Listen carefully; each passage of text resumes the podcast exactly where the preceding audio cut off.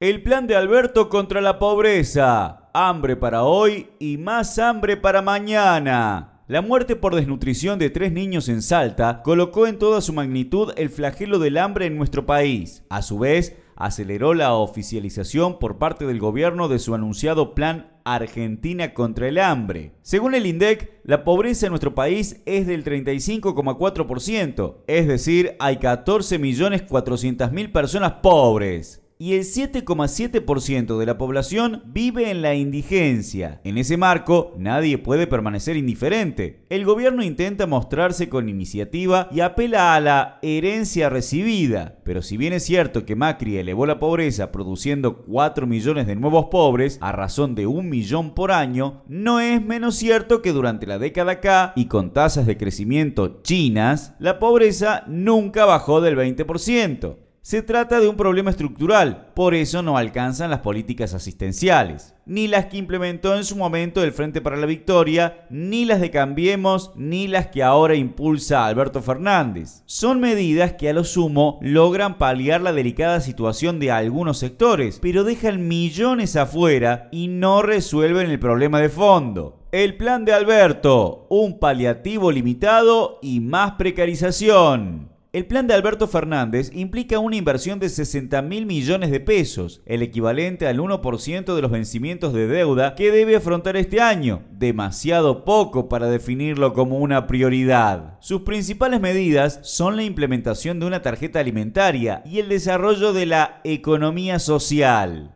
Tarjeta alimentar. Se trata de una asignación a madres y padres con hijos de hasta 6 años que reciben la asignación universal por hijo, embarazadas a partir de los 3 meses y personas con discapacidad que reciben la asignación universal por hijo. Recibirán un monto mensual de 4 mil pesos para comprar alimentos. Incluso como paliativo, es una medida limitada, ya que deja a millones de familias vulnerables sin acceso a la misma. Les que tienen hijos mayores de 6 años, casi el 70% de beneficiarios de la asignación universal por hijo y el monto asignado equivale a algo más de 130 pesos diarios. Ni para un kilo de carne. Economía social. Detrás del eufemismo de economía social se esconde la precarización del trabajo. En vez de crear empleo genuino, se generaliza el trabajo precarizado a través de los planes sociales. Esta modalidad ya fue aplicada en el gobierno de CFK a través del Plan Argentina Trabaja, por el cual los beneficiarios de planes sociales realizan tareas de mantenimiento y arreglos en espacios públicos. El gobierno de Alberto Fernández vuelve a las fuentes a través del plan Argentina ACE e impulsando la organización de beneficiarios de los planes en cooperativas de trabajo y producción en cinco áreas: construcción, textil, producción de alimentos, reciclado y cuidado. Por supuesto, sería un gran avance incorporar a millones de desocupados al trabajo y la producción, pero el gobierno no lo hace generando puestos de trabajo genuino, sino utilizando mano de obra precarizada, planes sociales ya asignados. Esta política de legalización de la precarización laboral que perjudica al conjunto de los trabajadores, ocupades y desocupados cuenta con el lamentable aval de la flamante UTEP, Unión de Trabajadores de la Economía Popular. Las causas del hambre. Alguna vez CFK admitió que Argentina produce alimentos para 400 millones de personas, más de 10 veces su población. La conclusión es obvia. El flagelo del hambre no es porque falten alimentos, sino por la manera de producir, distribuir y comercializar. Y esto es consecuencia directa de un sistema en que todo, incluida la alimentación de la sociedad, está al servicio de la ganancia de unos pocos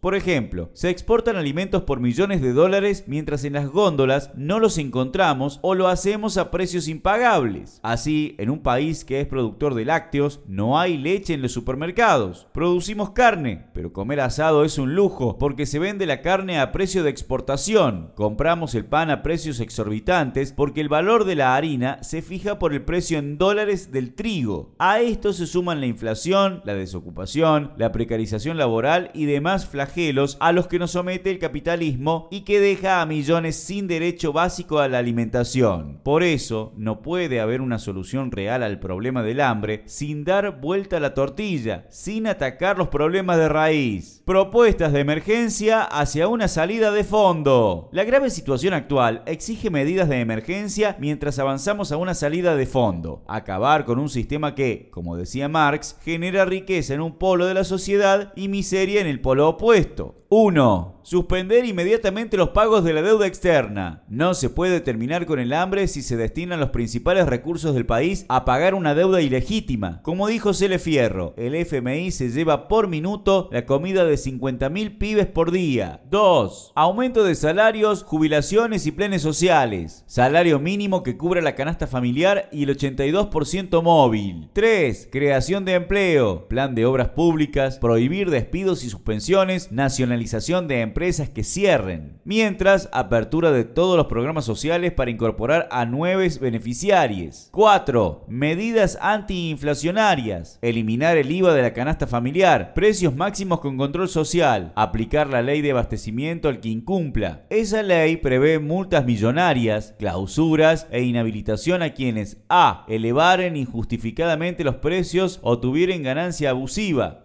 B. Acaparen materias primas o productos. C. Intermediaren innecesariamente en la distribución y comercialización. D. Redujeran la producción o no la incrementen habiendo sido intimados. Para asegurarlo, formar comités de control de precios y de abastecimiento popular. 5. Nacionalización del comercio exterior. Así, el Estado tendrá la potestad de decidir qué se usa para consumo interno y qué se puede exportar de acuerdo a las necesidades populares. Los recursos para implementar estas medidas se pueden conseguir fácilmente, suspendiendo el pago de la deuda externa, cobrando altos impuestos a las corporaciones y a la renta financiera y eliminando los subsidios a las privatizadas. Los socialistas del MST no vemos ningún impedimento para garantizar el acceso a la comida necesaria y sana para toda la población, junto con erradicar la pobreza. Lo que se necesita es voluntad política, combatir el hambre con quienes lo provocan. Para impulsar su plan, Alberto Fernández formó el Consejo Federal Argentina contra el hambre. Junto a algunas figuras de derechos humanos y mediáticas, encontramos presencias más que significativas. Antonio Aracre, presidente de Singenta, multinacional productora de semillas y agroquímicos, Funes de Rioja, de Copal, Cámara de Alimentación, José Martins de la Bolsa de Cereales, Mario Rabetino, del Instituto de Promoción de la Carne Vacuna Argentina, y Dardo Chiesa, de Confederación Rural Argentina. Es decir, que Alberto Fernández nos propone combatir el hambre con quienes lo provocan. Como dijo Cele Fierro, es inútil pedirles a los grandes empresarios que remarcan precios, fungan capitales y precarizan el trabajo que ahora nos ayuden a salir de la crisis que generaron.